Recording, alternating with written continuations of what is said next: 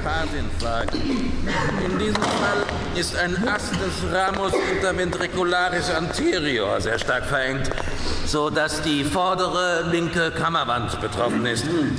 Dr. Taylor, da sind Sie ja. Darf ich Sie kurz unterbrechen? Wir sind die zwei angekündigten Mitarbeiter von Interpol. Oh ja, der interessante Fall. Ähm, okay, wir machen Schluss für heute. Ihr könnt gehen. Mein Name ist Doran und das ist mein Kollege Fass. Hallo, Doktor. Sehr erfreut. Haben die Herren vielleicht eine Zigarette? Ja, Fass hat eine. Fass hat eine. Immer das Gleiche. Hier, Doc. Aber ist Rauchen hier unten nicht verboten? Wissen Sie, ich glaube kaum, dass irgendein Toter sich noch über Zigarettenqualm beschweren wird. Auch wieder wahr. Können Sie uns den Leichnam zeigen? Kommen Sie. Er liegt direkt im Nebenzimmer.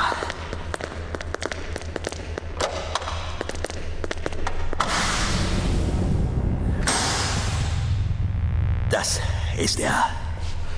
Er sieht von außen gar nicht so schlimm aus. Woran ist er gestorben? Todesursache ist eine Hypoxie aufgrund eines Hämatothorax. Da keine Verletzungen am Brustkorb zu finden waren, handelt es sich um einen idiopathischen Pneumothorax, ähm, der bei Männern dieses Alters gar nicht so ungewöhnlich ist. Das Besondere ist allerdings, dass nach der Öffnung... Entschuldigen Sie, wenn ich Sie unterbreche, aber wir haben kein Wort verstanden. Können Sie es uns bitte einfach und verständlich erklären? Entschuldigung. Manchmal vergesse ich, dass es außer Leichen und Medizinern auch andere Menschen auf der Erde gibt. Also, was ich sagen will, ist, ähm, dass er erstickt ist, weil seine Lungen kollabiert sind. Das heißt, sie sind im wahrsten Sinne des Wortes in sich zusammengefallen. Es kann bei jungen Menschen ohne klare Ursache auftreten. Man vermutet einen Defekt im Lungengewebe. In diesem Fall allerdings sind die Lungen nicht nur in sich zusammengefallen, sie sind auch stark komprimiert worden, was auf massive Druckschwankungen schließen lässt.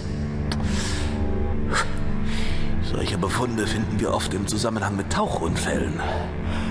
Wie Sie wissen, ist die Leiche aber in einer Villa gefunden worden. Das hört sich so an, als wäre etwas Ungewöhnliches mit dem Mann passiert, bevor er gestorben ist. Ähm, haben Sie eine Theorie, Doktor? Gar keine, meine Herren.